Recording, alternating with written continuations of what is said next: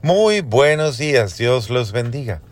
Soy el Padre Fernando Orejuela, de la comunidad de la Inmaculada Concepción, quien los saluda con mucho cariño en esta mañana. Estamos reflexionando aquí en Encuentro con Jesús, el Evangelio del domingo, y pidiéndole al buen Dios que nos dé la luz, la gracia, la alegría, precisamente de comprender la hermosa palabra con la que Él nos guía. Eh, este próximo domingo vamos a tener precisamente a San Lucas en su capítulo 18 del 1 al 8 con una bellísima parábola. Les dijo una parábola para mostrar que es preciso orar en todo tiempo y no desfallecer, diciendo, había en una ciudad un juez que ni temía a Dios ni respetaba a los hombres. Había asimismo en aquella ciudad una viuda que vino a él diciendo, Hazme justicia contra mi adversario.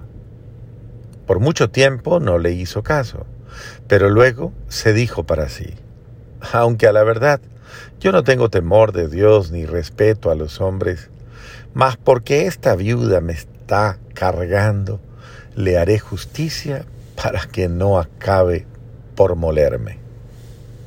Dijo el Señor, oíd lo que dice este juez injusto. ¿Y Dios no hará justicia a sus elegidos que claman a Él día y noche, aun cuando los haga esperar? Os digo que hará justicia prontamente. Pero cuando venga el Hijo del Hombre encontrará fe en la tierra. Palabra del Señor. Gloria a ti, Señor Jesús. Como acabas de escuchar, lo primero que hay que hacer es orar sin desfallecer, como lo vimos en la primera lectura.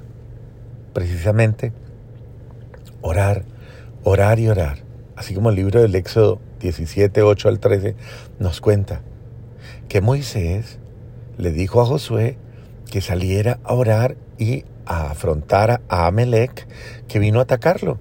Y le dice, pero tranquilo que yo voy a estar orando por usted con el callado de Dios. Y cuando Moisés levantaba las manos, Israel vencía. Cuando bajaba las manos, perdía. Y por eso la familia dijo, Aarón, Jur, todos dijeron, no, no, no, venga, pongámosle una piedra para que se siente, levantémosle las manos y mantengámosle las manos encima. Y pasaron hasta la medianoche y vencieron. Orar sin desfallecer. Por eso es importantísimo, queridos hermanos, que asumamos la oración como un método de batalla. A mí me encanta una película que han hecho los hermanos cristianos, muy bonita. Ellos hacen una película que se llama Cuarto de Guerra. Y de verdad que eh, ese, esa película capta el espíritu de este domingo. Es, es, y narra la historia de una mujer que llega a una casa y la casa ha sido ocupada por un diácono y por su familia, por su esposa, eh, durante un tiempo. Y ella llega ahí a, vivir y entonces eh, esta mujer recorre todos los cuartos y llega a un cuarto y ella siente algo raro, es una mujer bien espiritual, pero pues no con la convicción de la oración ni nada de esto.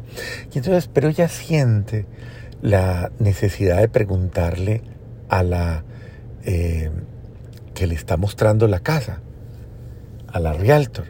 Le dice, por favor, eh, cuénteme, toda la casa es hermosa, pero hay un cuarto que hay algo, algo extraño. ¿Qué tiene ese cuarto? Y entonces ella se ríe y le dice, le voy a contar. Y comienza a contarle la vida de la persona que estuvo ahí anteriormente. Y comienza a contarle la historia de decirle, esa persona eh, oró, oró, oró. Pero esa persona es tal persona, usted debería hablar con ella. Y así sucesivamente, pues obviamente esta mujer interesadísima dice, me quedo con la casa, me quedo con la casa. Se viene a vivir con su marido y ella tal vez se olvida un poco de eso. Cuando llega el momento en que entran en una crisis terrible, su marido comienza a tener una affair con otra mujer de su trabajo, el hogar comienza a destruirse, ellos comienzan a pelear y ella se da cuenta que es la acción del mal, que es el demonio.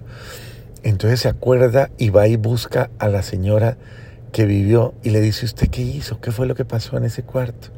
Y comienza a contarle dice, yo saqué todo, todo, todo era mi closet. Yo saqué todo, absolutamente todo, y lo convertí en mi cuarto de oración. Puse la palabra de Dios en las puertas, en las ventanas, o no ventanas porque es un, es un closet. Entonces dice, lo puse en todas las paredes y ahí era donde yo me encerraba a orar, era mi, mi oratorio personal. Y ahí me encerraba a hacer todas mis oraciones, a leer la palabra, a orar, a orar, a orar y a suplicarle a Dios. Y fue una batalla muy dura, muy dura, muy dura, una batalla a muerte contra el enemigo, porque realmente Él se evidenció. Y en el nombre de nuestro Señor Jesucristo, yo supliqué el poder de Dios para que liberara mi casa de la acción satánica hasta que se fue. Y mi marido, que estaba casi perdido ya, regresó, volvió, volvió a mí, volvió a mi vida y proclamó a Dios su Salvador y lo aceptó. Y volvimos a la iglesia y comenzamos a orar y nuestro hogar se salvó es hermosa. Créeme, te tienes que ver la película porque es que es espectacular. Discúlpame que te la haya contado a grandes rasgos, pero es que tienes que hacerlo para que veas el gran testimonio de oración de esta mujer. Y considero yo que esto es una revelación maravillosa de la palabra. Y la palabra de este domingo tiene eso, nos está diciendo, arma tu cuarto de guerra. O sea, arma tu lugar de oración, arma tu vida y ora, y ora. Y además de esto, yo conozco testimonios bellísimos, incluso en mi familia, cercanos, donde he visto precisamente a mi familia orar por necesidades muy grandes y he visto cómo el buen Dios ha actuado y ha dado la respuesta. Y esto lo he visto en situaciones pequeñas y en situaciones grandes. Pero yo se los digo con cariño, cada uno de nosotros es fruto de la oración de alguien. Alguien oró por ti, alguien oró por mí, alguien oró por los dos. Alguien de verdad se sacrificó, se entregó, rezó eh, contra todo pronóstico, contra toda situación. Yo recuerdo a mi tía, una tía eh, hermana de mi madre, que eh, su hijito cayó en las drogas de una manera muy fuerte y se volvió homeless. Y duró más de siete años homeless, pero en las drogas duró 14. Pero siete años en la calle. Y ella lo daba ya, ella me decía, mijito, yo no espero sino el día que me llamen a decirme, venga, recoja a su hijo que está en la morgue. Pero ella decía, pero como todos los grandes, yo oro, oro, oro, yo insisto. Iba todos los días a misa, todos los días orando, todos los días rezaba el rosario, clamándole a Dios. Y ustedes no se van a imaginar. Un día este muchacho llama a su hermano y le dice, venga y recójame y lléveme a algún lugar donde yo pueda salvarme.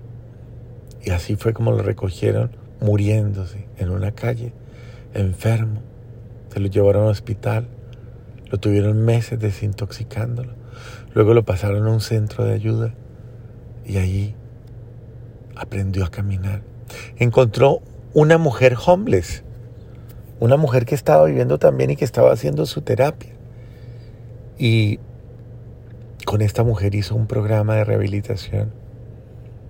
Se casaron por la iglesia y ahora tienen tres hermosos muchachos y varios años de convivencia. A mí me parece un, eso es un sueño. Y recuerdo a mi primo a los pies de la de mi tía pidiéndole perdón, mamá, por todo el daño que te hice. Perdóname, mamá, por lo que te hice sufrir. Pero esta tía mía, como Santa Mónica, una santa como Santa Mónica, esta tía se llevó la alegría de haber salvado a su hijo, de haberlo salvado. Él está escribiendo un libro, cuando salga ese libro yo se los voy a compartir, lo he traído a mi parroquia que dé su testimonio, porque es, es impresionante el testimonio.